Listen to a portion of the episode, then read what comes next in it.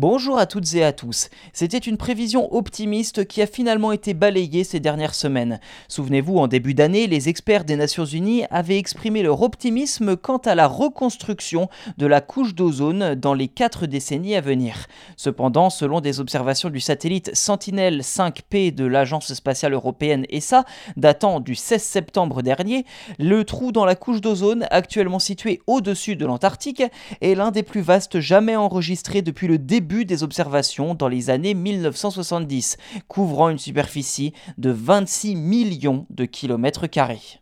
Selon un communiqué de l'ESA, ce trou serait trois fois plus grand que le Brésil ou près de 50 fois la France, mais connaît des variations régulières. En général, d'août à octobre, sa taille augmente au-dessus des régions polaires pour atteindre son maximum entre mi-septembre et mi-octobre et commence à se refermer par la suite.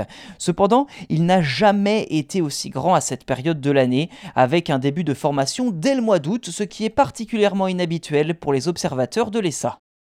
L'explication à cette inquiétante expansion pourrait se trouver au cœur de l'océan Pacifique.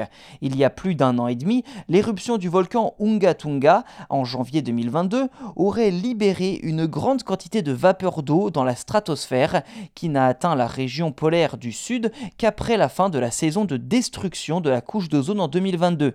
Cette vapeur d'eau peut favoriser la formation accrue de nuages stratosphériques polaires où les chlorofluocarbones peuvent contribuer à l'agrandissement du trou. Rappelons que le trou de la couche d'ozone a été causé par la pollution d'origine humaine, en particulier par ces fameux chlorofluorocarbones, ou CFC en français pour l'acronyme, autrefois utilisé par exemple dans la construction de réfrigérateurs. Ainsi, au cours des dernières décennies, la coopération internationale a adopté plusieurs mesures pour réduire l'impact de ces polluants, comme dans le protocole de Montréal, signé il y a plusieurs dizaines d'années, en 1987, et ratifié par près de 195 pays, ce qui a considérablement réduit la présence de CFC dans l'atmosphère, laissant espérer une complète régénération de la couche d'ozone dans les décennies à venir, mais peut-être pas aussi vite que ce que disait l'ONU il y a quelques mois.